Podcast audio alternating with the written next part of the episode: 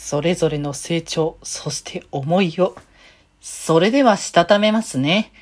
今日もさよならだより。はい、どうも、皆さん、こんばんは、デジェジでございます。はい、この番組は、今日という日に、さよならという気持ちを込め、聞いてくださる皆様にお手紙を綴るように、僕、デジェジがお話ししていきたいと思います。はーい。ということでですね、本日2回目という形なんですけれども、えここからはですね、えー、虹ヶ崎学園スクールアイドル同好会、えー、第12話ね、お話ししていきましょうということなんですけれども、まあ、あの、土日の間にね、アニメ見れてなかったので、さっき見たばかりっていう形だったんですけど、まあ、前回の話で、あの、ファーストライブ、やるよってことは決定してたんですけど、まあこれをね、まあなんかいつやるみたいなこういろいろ詰めていくところで、まあクリスマスがラブライブのあの予選の特に大会の予選があるからっていうところでそこには入れない。まあそれこそね、あの、かなたちゃんのね、あの妹のはるかちゃんが参加するっていうところもあるから、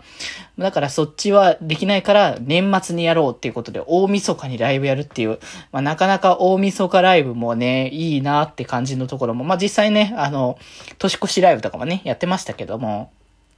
なんかそういうね、ライブやるのもいいなっていうことで、ファーストライブが、まあ、着々とね、まあ、進んでいく中で、まあ、結構これ、話的には、かなたちゃんに割とクローズが当たる感じで、まあ、かなたちゃん割となんだろう、ぼーっとしてるように見えて、周りをしっかりと、こう見ているっていうところで、そこの中で、あの、ゆうちゃんとあゆむちゃんの変化にもちょっとね、気づいていて、まあ、その、ね、ファーストライブを目指していく中で、あれこれとね、こう、かなたちゃんがこう、周りを見ていて、それこそは、はるかちゃんの様子もね、頑張っている様子を受けたりとか、しつつ、そのゆうちゃんとあゆむちゃんの、こう、もやもやを抱えている部分っていうのが、まあ、ゆうちゃんはゆうちゃんで、その作曲の、あの、方向性としてコンクールに、まあ、出場した方がいいのか、そもそも、まあ、目指していた理由が理由だけにどうなんだろうっていう部分が、まあ、出ていたりとか、で、あゆむちゃんはあゆむちゃんで、海外の、あの、ファンか、ファンの方から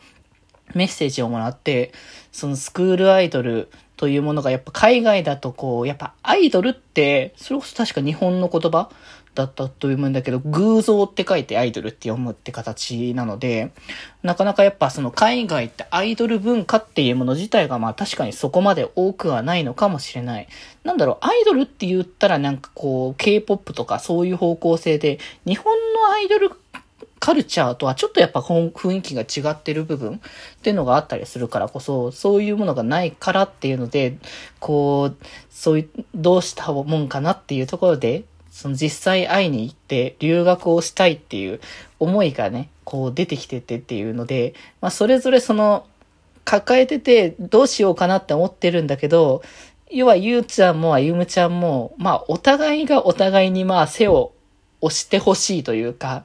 まあなんかこの関係がもう、もうもうなんか出来上がってるなって感じではあるんだけど、そこら辺をこう、間を取り持つね、あのーかなたちゃんが、まあどうしたもんかなと考えつつ、その中で、はるかちゃんも、そのスクールアイドルフェスティバルじゃなくて、ラブライブをね、こう、目指していく、ラブライブを目指していく中の、こう、大変さみたいな、こう、様子を見てて、まあ、なんとか、この応援をできないだろうかっていうところで、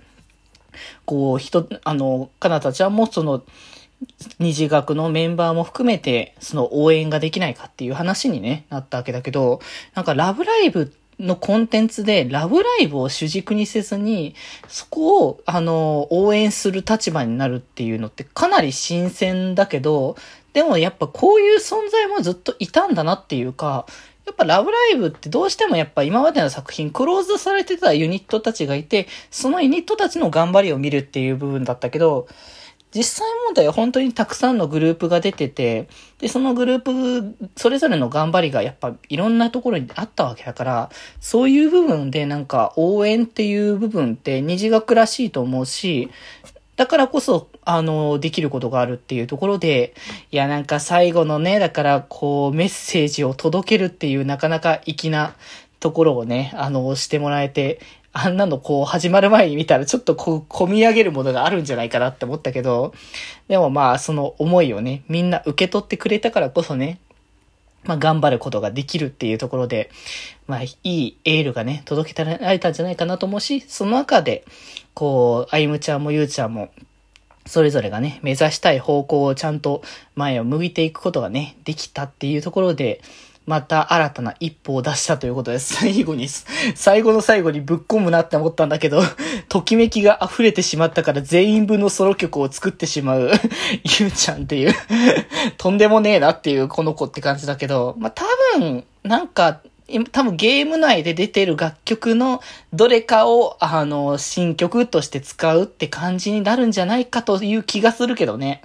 でも次回は本当に最終回はファーストライブが丸々1話として使われるけど、30分ってもはや足りるのだろうかっていう気持ちもしてくるけど、普通に楽しみ。っていう、ね、でもさ精一杯本当に楽しみきれるものなんじゃないかなって思うので、ちょっとね、それをワクワクしながらね、また明日はね、明日では来週、またね、見ていきたいかなと思っておりますので、ぜひぜひ気になる方、えー、皆様、